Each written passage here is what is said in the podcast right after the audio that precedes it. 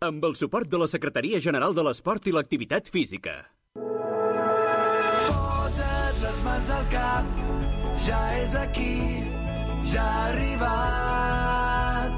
Cau una pluja d'eufòria, avui és el dia de la victòria. Aquí comença Futbol Català, amb Marc Marvà. El nostre futbol a Catalunya Ràdio.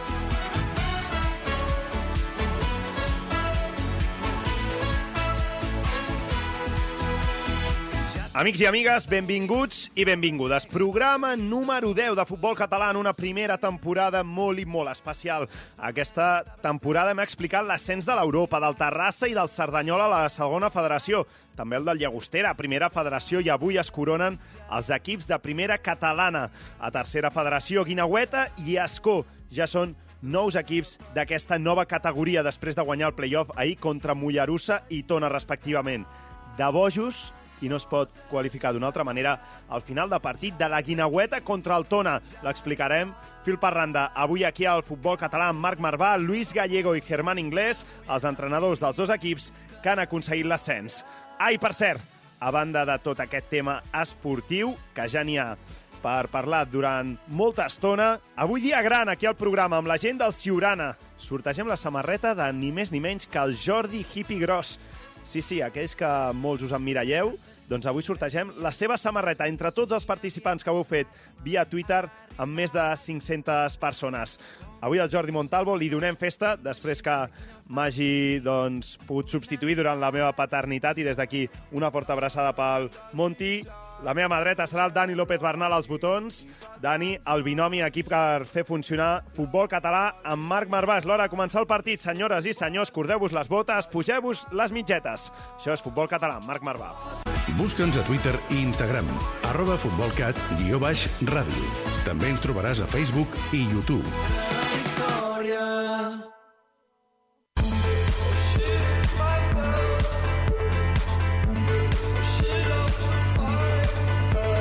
Que Koeman digui que això no és futbol, nosaltres ens hi deixem la pell.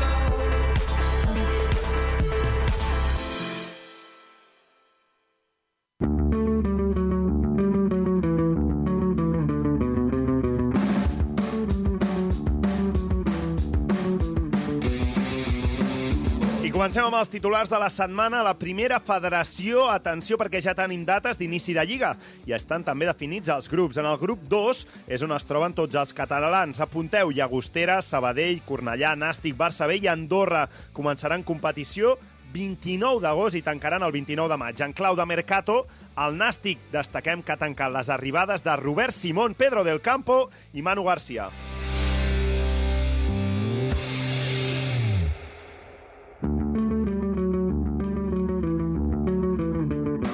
A la segona federació, la data d'inici serà el cap de setmana del 4 i 5 de setembre. Europa, Cerdanyola i Terrassa debutaran a la competició, on es trobaran a Badalona, Prat, Espanyol B i Lleida. A nivell de fitxatges, destaquem el Prat, que ja ha anunciat nou incorporacions, l'última la de Miki Puerto, que arriba procedent de l'Horta.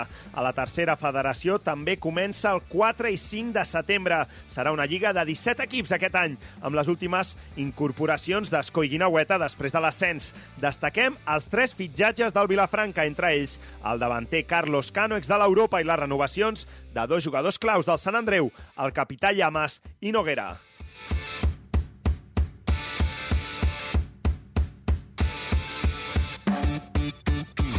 A primera catalana, com dèiem, Escó i Guinauet han guanyat el play-off contra Mollerussa i Tona, respectivament. Tarda de bojos, no podem qualificar d'una altra manera el camp de la Guine. Victòria 4 a 1 i un últim quart d'hora amb un 2 a 1 al 81, en el minut 88 el porter de la Guinea atura un penal i posteriorment fan dos gols en el descompte. L'Escó aconsegueix guanyar 1 a 0 al Mollerussa i ser també equip de tercera.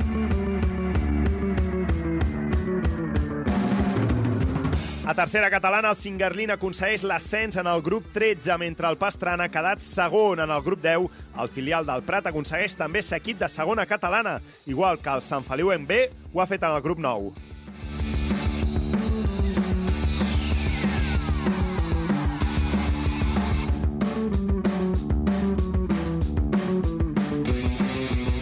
I a quarta catalana, última jornada del Ciurana, al grup 30. Ho han fet com toca i com ens agrada aquí. Perdent 7 a 0 contra el líder, l'Alt Empordà de Vilajuïga. Després els trucarem i farem el seu particular 1 per 1 i intentarem descobrir si el Ramon segueix o no la temporada vinent.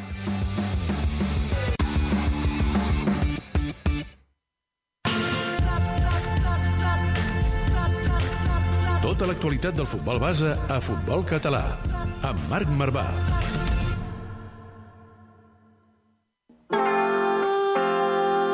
Com estàs? Què tal t'ha anat? Com has passat aquesta destrucció tan lenta del planeta? Ja podria ser pitjor, però t'he trobat molt a faltar, llançat petons al mar, aviam si t'arribaven.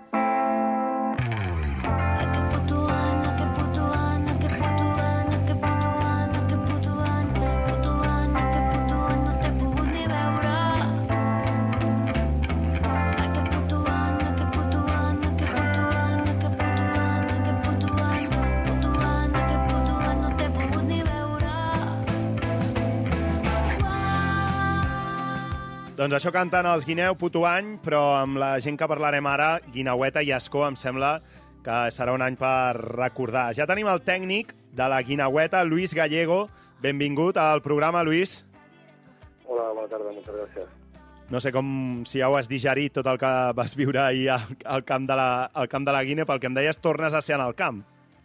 Eh, sí, no, no, no, no ho hem digerit encara perquè la veritat que han estat massa emocions en massa poc temps i, i encara encara t'arriben imatges, t'arriben eh, fotografies i, i sons del, del partit i encara estem païnt-ho tot una mica. Perquè com recordes o intentes eh, recordar el, el que van ser aquell últim quart d'hora, el 2 a 1, l'aturada al penal, els dos gols en el descompte... Recordo que, que després de, de que portava tota la setmana força tranquil, fins i tot el dia del partit força tranquil i tal, i, i fins i tot l'inici del partit, recordo que vaig començar a sentir una mica de nervis quan van fer l'1 a 0, quan el 2 possible de veritat, Mm -hmm. i, i la gerra d'aigua freda del gol d'ells ens va deixar molt tocats i, i al, al, al final del partit la veritat que recordo poca cosa, veig imatges que, que encara m'arriben i, i, i recordo que, que van ser moments de, de prendre decisions molt ràpides, com el canvi de sistema que van fer al final, introduir tres canvis per anar totes per totes i, i bueno, van, ser moments eh, molt bonics de viure, però també de molta tensió. Clar. Mi, míster, diuen que l'Uida té, té una memòria especial. A veure, a veure on et transporta això, va. A veure.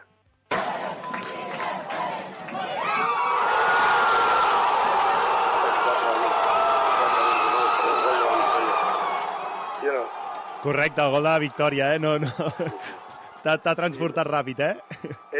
Sentit, he sentit tantes vegades aquesta m'han enviat el gol des de diferents plànols he vist, i recordo com l'afició cridava si se puede, si se puede, si se puede i ells jo crec que van ser més l'afició qui, va, qui, qui creia fins al final, que va fer creure els jugadors, que ens, va fer, que ens van fer creure a, to, a tothom i, i si es va poder, sí. Ara, doncs, ja sou equip de tercera federació, ni més ni menys, i juntament amb el amb l'Escó, que va guanyar ahir en el Mollerussa, partit d'anada empat a 0, partit de tornada 1 a 0 en el camp de l'Escó, i l'Escó també, que és equip de, de tercera. Germán Inglés, benvingut. Sentim, Germán? Em sembla, el, el veig que el tenim en imatge, el Germán, però, però no el sentim. Ara, ara el Dani, el, el company, eh, ens farà sentir el Germán, perquè la veritat que és un autèntic plaer poder tenir els dos tècnics que s'han fe, han fet el, la proesa no? d'aconseguir. Um, no sé si has pogut seguir, Lluís, um, alguna cosa de- d'aquest altre play-off entre l'Escó i, la, i el Mollerussa o estaves centrat amb el teu? Vaig veure el partit d'anada, ja, que no, ja, no, ja que no coincidia en horari amb el nostre. El vas veure, molt bé. El, el de tornada no vaig poder veure perquè estàvem nosaltres jugant a la mateixa hora, però el Mhm. d'anada el vaig veure i la veritat que eren dos equips molt, molt sòlids. Per mi es veia una miqueta superior a l'Escó i es veia que quan jugués a casa tindria la, tindria la palla pel mànec i bueno, us ho vam portar per la mínima, que també és molt difícil, però, però ho van fer i li dono des d'aquí la- l'enhorabona a tots els membres de l'Escó. Sí, ara sentirem el, ara sentirem Ara el, sí. El Germán. Ara Mira, sí. ara, ara et sentim, Germán. Germán, benvingut. Sí. Hola, bones. Bones. Mira, parlàvem amb el Luis Gallego, el tècnic de la, de la Guinaueta, i diu que va veure el, el partit d'anada. Com, com es va viure ahir aquesta tornada? Perquè felicitats, sou equip de, de tercera. Bé, moltes gràcies. Eh, bueno, pues, la veritat és que la nostra eliminatòria ha sigut una eliminatòria molt, molt, molt igualada. Eh, bueno, eh, sincerament crec que, que per eh, ocasions i sensacions és possible que ens ho mereixem eh, Mhm. nosaltres, però bueno, Mollerussa ha demostrat ser un gran equip i bueno, al final ens hem emportat nosaltres en molt de patiment perquè ahir, bueno, la segona part, quan nosaltres millor, millor estàvem, no vam sentenciar i, i bueno, al final ens va tocar, ens va tocar patir. Germán, Luis, eh, ara que, que us tinc els dos, eh, començarem tu, Germán, però, però quina creus que és la, la, la clau o, o com has hagut de gestionar aquesta eliminatòria, no sé si mentalment ha sigut un, un punt important, tenint en compte el, els minuts finals també ahir amb l'1-0, qualsevol gol del Mollerussa us, us, deixava, us deixava fora. Com, com es va gestionar tot això? Bé, està clar que, que a nivell mental eh, vam treballar força durant la setmana perquè, Clar. perquè bueno, eh, teníem que estar preparat per a, preparats per a diferents escenaris, sabíem que, que tindríem que, que patir i, bueno, i, i penso que ho vam fer bé. El Mollerussa un equip que, que tenia una mitja de tres gols per partit i, i hem sigut capaços de deixar-lo a zero Mm -hmm. eh, en els dos partits. Llavors, eh, bueno, sabríem que en aquells moments complicats, perquè, perquè els tindríem, teníem que ser forts i, i, bueno, i deixar-nos eh, l'ànima en cada acció i, bueno, al final és el, és el que van fer els jugadors. Germán, ha- has vist, entenc que deus haver vist per Twitter tot el, al, al final de partit al camp de la Guinaueta, no? No sé si, no sé si, si veient el no que va... vist. Ho has No he vist? vist res, però tinc ganes de veure-ho. No has Sí. vist res? No has vist res? No. Doncs, doncs jo et dic, no sé ara... Va passar per la, per la gent, just abans de, de parlar amb vosaltres ho explicàvem. En el minut 81 la Guinaueta fa el 2 a 1. En el 88 el porter de la Guinaueta atura un penal que el 2 a 2 ja hauria Sí. sigut gairebé definitiu. I en el temps de descompte fan els dos gols. sí. Per tant, no, no sé si com a tècnic eh, firmes un ascens com aquest, que el Luis Gallego, pobre, encara encara s'està recuperant. Sí, m'ho havien explicat, eh? I, claro, és que el futbol a vegades té coses increïbles. Sí, sí, el que, el que es va viure ahir. Um, Luis, de cara a la temporada vinent, uh, no sé si ja has tingut temps de pensar-hi, t'enfrontaràs a, a l'Escó, uh, però vaja, t'enfrontaràs al Sant Andreu. Mm, aquesta trajectòria de la Guinaueta, des de que tu ets a la banqueta, que vas començar segona catalana i ara um, jugaràs a tercera, mm, com, com ho veus tot això? bueno, molt, molt feliços. La veritat que jo sempre he estat una persona ambiciosa, igual que el meu cos tècnic i els meus jugadors, però tot i que nosaltres ens consider- ens considerem competidors nats i molt ambiciosos, al món del futbol n'hi ha molta gent així, no? I, i poder aconseguir això, no?, de, d'agafar l'equip a segona catalana, pujar la primera catalana i ara, i ara la tercera divisió, la veritat que és un... Estem orgullosíssims d'haver-ho fet, estem molt, molt, molt contents i molt emocionats, molt il·lusionats amb, amb la propera temporada, de poder continuar donant alegries a la nostra afició i també molt, molt responsabilitzats, eh, perquè no, eh, la, la tercera divisió és molt, molt, molt, molt difícil, la majoria d'equips arriben i tenen lluitat, i, i a mi no m'agradaria que això passés, així que molt responsabilitat per, per... Hi ha, hi ha algun camp que et fa especial il·lusió anar a jugar o no, de, dels de tercera? Bueno, mira, em preguntaven, em preguntaven avui això mateix en una altra entrevista i hi ha molts camps molt macos, no? com l'Hospitalet, com l'Olot, com el de, hi ha molts, no? Hi ha el de Noller, no sé, hi ha molts, però, però penso que el, el Sant Andreu és un, és un camp especial, perquè també és un barri obrer, és un equip, eh, un, un equip eh, amb molta tradició, amb una afició brutal també, i Clar. que pot ser un partit magnífic. No, no, el, el, el derbi ja t'ho dic que, que es, es, viurà, es, viurà, es viurà amb tensió. Germán, tu no sé si hi ha algun, algun camp especial per, per, anar, per anar com a, com a tècnic. Mm, no, a veure, com a jugador els he trepitjat quasi tots. Exacte, anava a dir Eh. això. Dic, el teu record com a jugador potser ara com a entrenador canvia o no? Sí, bueno, a veure, serà diferent, és clar, però bueno, evidentment que hi ha camps pues, eh, importants, equips històrics, bueno, com Sant Andreu, Hospitalet, Clar, eh, el tenir que viatjar a Olot, eh, Figueres, eh, bueno, la veritat que, que, bueno, eh, que hem de canviar el xip perquè jo penso que, que hi ha una, una diferència important entre, entre el que és la primera catalana i la tercera divisió i bueno, hem d'intentar estar preparats. Doncs, Germán, Lluís, felicitats a tots dos. Um, us sentiu un a l'altre, si us voleu acabar donant unes paraules i citar-vos per la temporada vinent, vosaltres mateixos. Sí, deia abans, quan, quan teníem problemes de connexió amb el, eh, amb el tècnic de l'escó, que, que, que res, felicitar-los, que vaig veure la nada, vaig veure un equip molt sòlid i molt, i molt difícil de batre, i, i estic segur que han fet, eh, encara que aquell grup ens queda una mica lluny i l'hem seguit més que res per classificacions de resultat, Clar. han fet un, un grandíssim, una grandíssima feina, això, prova això són els pocs gols encaixats que han tingut, que, que marca molt que és un equip sòlid, i donar-los l'enhorabona i que tant de bons veiem l'any vinent i això així un bon partit de futbol, o dos bons partits de futbol. Així, així esperem que sí. Digues, Germán, digues. Molt bé, Lluís. No, igualment, igualment. Eh, enhorabona per eh, aquest ascens al Lluís. Eh, tinc ganes de veure eh, les imatges d'ahir i, i, bueno, tant de bo ens puguem veure aviat, que ens vagin les coses bé i, i bueno, i que, bueno, ara disfrutar-ho i, i que ens veiem aviat. Molt bé.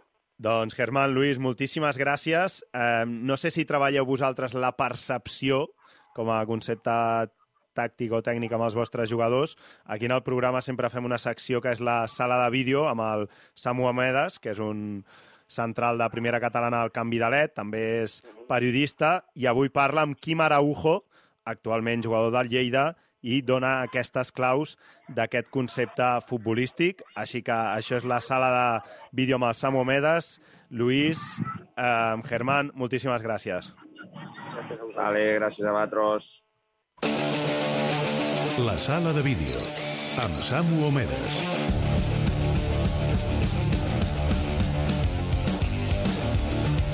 Obrim la sala de vídeo i encenem el projector per conèixer els aspectes tàctics del futbol català. Avui, la percepció. El protagonista, Hola, eh, sóc Quim Araujo, eh, jugador del Lleida Esportiu i exjugador de Sant Andreu, Còrdoba, Albacete, Cartagena, entre d'altres. Quim Araujo és un mit encara en actiu del futbol català. Ara mateix és jugador del Lleida Esportiu, en la posició de mig centre. Per això, és el futbolista ideal per definir-nos què és la percepció. El concepte, Quan parlem de percepció, ens referim a la tècnica que utilitzen alguns jugadors per estar constantment mirant què passa al seu voltant i així poder avançar-se. Quim Araujo ens l'explica. Per mi el concepte de la percepció dins del camp és molt important perquè el jugador ha de, ha de, de prendre una decisió el més ràpid possible en funció del que té al, al seu entorn. I clar, aquesta informació, de, com, com més ràpida eh, vagi al, al cervell, eh, podem prendre la decisió més ràpida no? i la millor decisió. Llavors, Quim, si fem un bon treball de percepció, què guanyem? ja tenia el cos preparat per, per sortir a fer el control es- cap a un costat o cap a l'altre, eh, jugar de primera, jugar dos tocs, eh, girar-te i fer una conducció perquè estàs sol, perquè bueno, aquestes coses, si no les, si no les saps abans, eh, per, perds molt, molt de temps i, i la jugada eh, per qualitat i per, per velocitat. En Quim ha jugat en gairebé totes les posicions al camp, però la seva preferida, i on ha trobat el millor rendiment, és a la posició del mig centre. Ens explica per què aquesta demarcació és tan important. Sí, al final jo crec que és el jugador més complet dintre de, del camp perquè ha de, ha de controlar totes aquestes facetes del joc, no? Llavors, eh, un mig centre que tingui una percepció elevada, amb una gran informació en, en un temps molt reduït i amb una presa de decisions molt ràpida, al final és el, és el millor jugador i el, el, que, el que fa que tot funcioni com ha de funcionar. Emilio Galiana va ser l'entrenador de Quim Araujo en la seva etapa a l'Eldense. És el míster que millor li va inculcar el concepte de la percepció. Ell va ser el primer que, que m'obligava, abans d'agafar una pilota, eh, mirar al darrere, o sigui, si no em fotia unes bronques que, que ni, t'imaginaves, quan, com qualsevol eh, acció, no, no, mires, no mires primer, eh, em deia de tot, i em deia, tu has de mirar agafar la pilota i em deia i fer-te el xulo. Mentre la tinguis tu, mmm, tot anirà bé. I, I aquesta era la paraula, no? Eh, Fes-te el xulo. O sigui, aquesta era la manera de- d'atacar que tenia. Avui hem sentit la veu d'un mite del futbol català i un dels millors mitcentres del nostre futbol. Hem conegut la importància de fer una feina de percepció per poder tindre clar què fer amb la pilota abans de controlar. El futbol català és ric en tàctica i setmana rere setmana ho anirem comprovant. Futbol català, amb Marc Marvà.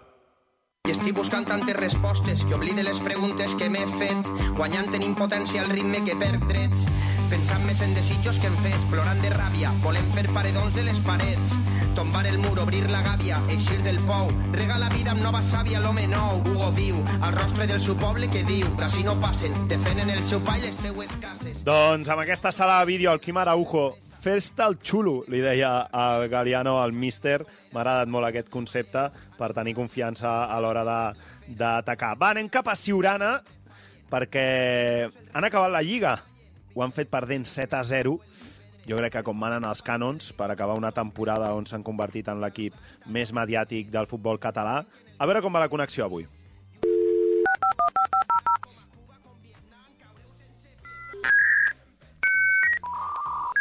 Si, si funciona això. Mm, a veure... A veure... Jordi Palagós, tenim per aquí? Va, això falla, veus? Això estava clar. I, a, I a César el tenim o no? Hola, què tal? A? César, sí, César, com estem? Benvingut, benvingut. El Pala ja, ja, està clar, sempre ha de tenir algun problema tècnic, el Pala, però ho, ho, acabem, ho acabem solucionant. Ho acabem solucionant. César, 7 a 0, després repassarem a l'1 per 1, però, home, com manen els cànons per acabar la temporada que, que us heu fet l'equip més mediàtic, eh? Déu-n'hi-do, sí. Bueno, al final ells es jugaven la Lliga, Ja. yeah. nosaltres no. I, bueno, o sigui, me, bueno, potser més que jugar-se a la Lliga, jugaven al, al fet de no perdre a la Lliga contra Clar. el Surana, que potser és més, és més ridícul. Això era més important, no? Bueno, Clar. han acabat pujant, han acabat pujant de, Exacte. de, de categoria, així que, que era el, el rival, és que, perdona, l'estic buscant... Era el Vilajuïga, el Tempordà Vilajuïga. Ah, l'Empordà de Vilajuïga, exacte, exacte. Doncs te- tenen el... És, és la màxima golejada que heu rebut, 7 a 0 o no, aquesta temporada? Hosti, doncs podria ser. Això potser amb, amb Pala, que hi juga i, i ho pateix a primera mà, més, no? potser ho sap, però, però podria ser perfectament. Ho controla més. És la pitjor. Ep, aquí el tenim, el Pala. Ara has entrat amb força, m'agrada, m'agrada. Pala, benvingut, eh? La pitjor, eh? Per acabar temporada, la pitjor derrota. La pitjor que hem rebut. Bueno, però, però amb ànims, no? L'acabem? Sí, és, ja es veia venir que el dels Salvatans era el nostre partit per intentar guanyar i el vam poder guanyar. Sí. I que aquest podríem fer el que poguéssim i molt vam aguantar una part amb 1-0 que, que ja vam tenir el nostre mèrit al final. Home, Déu-n'hi-do, déu nhi O sigui, primera part acabeu 1 a 0, eh? Sí, sí, sí, la segona es va complicar la cosa. Vale. Escolta'm, després farem el sorteig, d'acord? Ho recordem als nostres oients que la gent del Ciurana, el Pala, el César, el, els germans Torró i companyia, ens han donat una samarreta al programa perquè la sortegem. Ha tingut, mm, déu nhi la repercussió, tenim més de 500 participants i, i a partir d'aquí doncs, farem, aquest, farem aquest sorteig amb, amb vosaltres en directe. Però abans anirem cap al, cap a l'1 per 1. Pala, César, preparats? I tant. Doncs vinga, va. Doneu amor al Ciurana! Són lo pitjor de tota quarta catalana que l'1 per 1 ens ha servit per dir Ei, som aquí, ja us podeu riure de, de mi.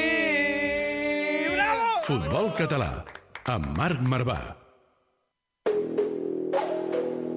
Doncs vinga, som amb aquest 1 per 1. Començarem amb el porter, Bussi. Centrat, ha aturat els xuts que anaven al centre. Ha caigut com una bitlla amb tots els altres. Lateral dret, Perpi Júnior. Ànims! Un dels pitjors partits del noi. A les 7 del matí encara havia d'anar a dormir. No l'hem posat ni a l'11 inicial, imagineu-vos com el vèiem. Central, Martí. Intrascendent. Un partit que no ha destacat per jugar extremadament malament i ens n'enxufen set. Ja és mala sort. Central, Jordi Hippie Gros. Boateng contra Messi. Epa. El seu davanter l'ha deixat al terra tres vegades abans Ui. que en Ramon el canviés perquè, pobret, no l'humiliessin més. Ai, Ramon, n'hem de parlar. Central, Raül. Derrotats. Tot el partit amb el cap a baix. Primer perquè és la seva forma de jugar i no veure cap passada. Després per l'esperpèntic resultat d'avui. Lateral esquerra, Iu. Delegat, mentre jugava, ha demanat que algú anés a buscar la bossa de petos, pitralls en català, que s'havia quedat al camp. Ja li hem trobat lloc per l'any que ve. Mig dret, César. Extrem als dos costats. Posició... Posicionalment no té res clar. El posen a la dreta i apareix per dreta, esquerra, dreta i centre. És acollonant que al minut 10 no demani el canvi. Pivot, Didi. Polivalent, que és la qualitat que es destaca dels dolents. Ha jugat de pivot i de central, comptant que últimament venia jugant de punta. Pivot, Jairo. Peus. Amb la pilota als peus molt bé. El problema és quan la deixa anar. Mitja esquerra, Messi. Decebedor. Final de temporada decebedor. El ritme de partit el supera a quarta catalana i amb 18 anys. Li augurem una llarga vida al Ciuran. Totalment. Punta, Teixi.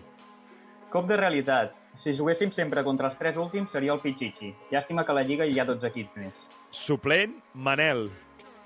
Tio Manel, la cançó d'escatalà. Això que escoltes és la llufa amb llapeta. És la palometa del tio Manel. Tio Manel, tio Manel. Suplent, Bruno. Embenat. Ha jugat amb el braç embenat perquè ahir va sortir de festa amb en Manel. Oh, boníssim, Es van això. enfadant amb borratxos i per no cardar-li hòstia a ell li va fotre una senyal. Meravellós. Això és cert? És cert, És amb el braç espectacular, això. I és per això us gran vaig Bruno. trobar meravellós, jo. Suplent, Aleix. Un fregit. L'entrenador rival li van dir quan l'entrenava que és que contigo no sabes si va a salir un huevo frito o una corbata. Enfonsat va ser quan el nano va aterrar a Siurana. Avui volia reivindicar-se, però només ha aconseguit aclarar que l'entrenador rival tenia raó. I acabem amb l'entrenador, el Ramon. Superat. La poca qualitat dels seus jugadors l'han deixat sense més recursos que seure i observar el llastimós espectacle. Sabem que és difícil, però seguim demanant que es quedi.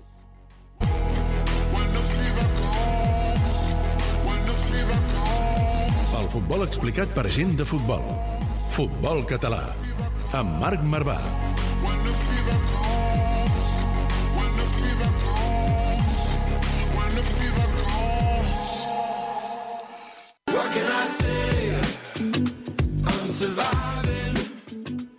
A veure, el tema del Ramon com el tenim, vala, de cara a la temporada vinent?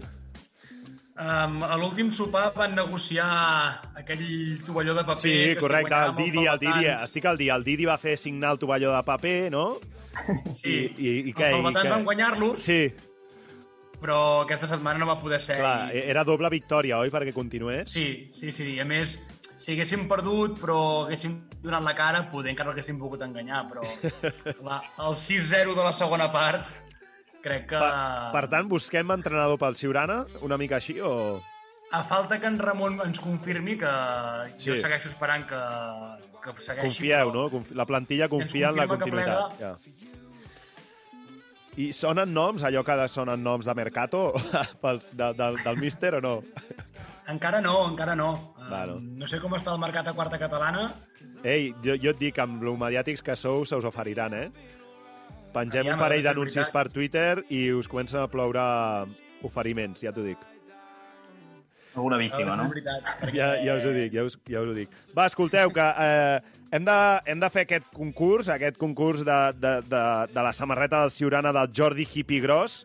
Eh, recordem, dilluns passat vam penjar en el Twitter de futbolcat barra baixa ràdio que tots aquells que fe, eh, seguíssiu el Ciurana, ens seguíssiu a nosaltres i retuitegéssiu eh, doncs el post que vam penjar, entraríeu en aquest sorteig. Més de 500 participants i ara aquí, amb en César i en, i en Pala, doncs farem aquest sorteig. És un sorteig que el fem a través eh, d'un- d'una aplicació, d'acord? Llavors, eh, Pala, et seleccionaré a tu, jo donaré el play d'aquest sorteig perquè comenci a donar, a donar voltes i quan tu diguis stop, això pararà i sortirà un, un nom d'un de tots els usuaris que ens han, ens han retuitejat, d'acord? Perfecte. Vinga, va, doncs. 3, 2, 1, comencem sorteig. Ep, en Pala diu stop i l'usuari és pau barra baixa bros prieto. Arroba pau barra baixa bros prieto és el guanyador d'aquesta samarreta del Ciurana Jordi Hippie Gros. Mm, Més de 500 participants, com deien, anem a comprovar. Efectivament, ens està seguint a nosaltres i segueix el Ciurana, per tant. Pala, César, ja tenim un, Sí, un, sí, nou, un nou guanyador amb en... Informació d'aquest noi. Pau barra Saps baixa, com és? bros. T'he de dir que, que el, el Twitter bé, bé, la veritat que ens agrada, saps que vull dir? Té la seva foto, el tio... Ja, veig que amb unes ulleres de sol... Eh? No és un bot. Màster en gestió esportiva al Cruyff Institute, Barça i Doncs Tottenham, fora, fora. Hakuna Matata. Aquesta seria la seva definició. Hòstia, que una matata. Vull dir que vull dir, Pau barra baixa Bros Prieto, felicitats des d'aquí. Ens posarem en contacte amb tu i a veure d'on és, si és d'aquí de Rodalies que es pogués apropar. El nostre objectiu és que dilluns que ve vingui al programa, li farem entrega de la, de la samarreta. Doncs, Pala, César, moltíssimes, moltíssimes gràcies. I això, setmana que ve, últim programa aquí i, i vosaltres ja gaudiu de les vacances, perquè, vaja, ha sigut una temporada dura, eh? Una temporada complicada. La pitjor del Siurana en els últims temps, però, d'altra banda, mira, això ens, ens ha permès sortir per aquí. Exacte, exacte. Us heu fet mediàtics. Una forta abraçada. I tant. Igualment. Una abraçada. Adéu. Doncs amb la gent del Siurana i en Pau barra baixa Bros Prieto, qui s'emporta aquesta samarreta de l'equip de l'Empordà. I fins aquí arribem en aquest programa, aquest programa número 10, el penúltim. La setmana que ve tornarem per tancar la temporada. I com sempre, avui per acabar, un especial de l'Arnau Martí, un conte sobre els bars dels camps de futbol que quan diem bar i camp de futbol no pensem en la nova eina de la primera divisió, sinó pensem en el de tota la vida, el bar dels pobles del futbol català. Realitat o ficció? El conte de l'Arnau Martí. Que no ens enganyin, de bar en el futbol només n'hi ha un i és tan o més polèmic aquesta nova tecnologia que s'han inventat i que només fa que no puguis celebrar un gol tranquil i que els partits durin més de dues hores. El bar oficial, o sigui el del futbol amateur, és molt millor que tot això. És un espai de poc més de 6 metres quadrats on s'hi ha d'encabir una màquina de cafè, un parell d'expositors amb patates resseques, algunes bosses de pipes, uns quants refrescos i molta, però molta cervesa. El camp de la Juventus de Mataró no és una excepció i avui, abans del partit de l'amateur, ja s'hi apleguen alguns aficionats que comencen a entonar-se mentre comenten la jugada. El Josep és el responsable de la barra, si se li pot dir així, a la caseta mal muntada del costat de l'entrada. Allà prepara els primers tallats de la tarda i les primeres copes per als més valents. Fa molts anys que ajuda el club des del bar i està acostumat a aguantar historietes d'aquest i de l'altre i les frustracions de la setmana de molts veïns del poble. Una tasca mai prou reconeguda però molt necessària perquè la vida continuï girant. Amb l'inici del partit, el Josep ordena la caixa. Ja se sap, en llocs on només es paga en efectiu, o bé s'acumulen grans quantitats de monedes, o bé et quedes sense canvi ben aviat. Al mateix moment s'assegura que té controlat el megàfon per anunciar el guanyador de la cistella a la mitja part, el moment on en Josep demostra tot el seu potencial. El 80% de la feina es concentra en els 15 minuts de descans, prendre nota 5 clients seguits i en recordar-se'n, preparar 3 cafès llargs alhora amb un moviment de canell magistral i tenir la llet calenta a punt. Sí, sí, hem dit llet, ni arròs, ni cibada, ni soja, llet. Mentre el cafè va baixant, és l'hora de les begudes, taronjada pel nen, tres canyes pels de darrere i ho sento, però no en tenim sense alcohol. Per últim, toca cobrar i, com sempre, arriben els bitllets de 50 que en Josep no sap on posar. És moment de treure la llibreta màgica per apuntar qui deu i quan per rematar-ho amb un ja ho trobarem. Amb el final del partit en victòria local, en Josep acaba de vendre els quatre productes que li queden, alguns fins i tot per sota del preu oficial, que què en farem de tantes patates. I així acaba un diumenge més per a un dels imprescindibles del futbol de casa nostra. Llarga vida en Josep.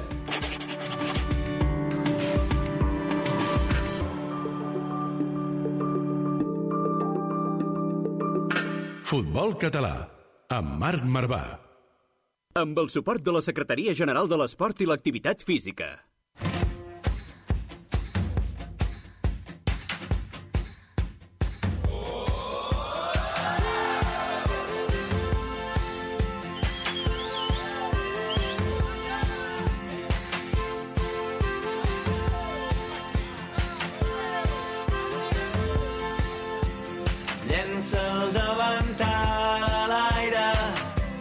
Se'n va cridant a casa. Baixa, amor meu, baixa, amor meu, que ja ens tocava.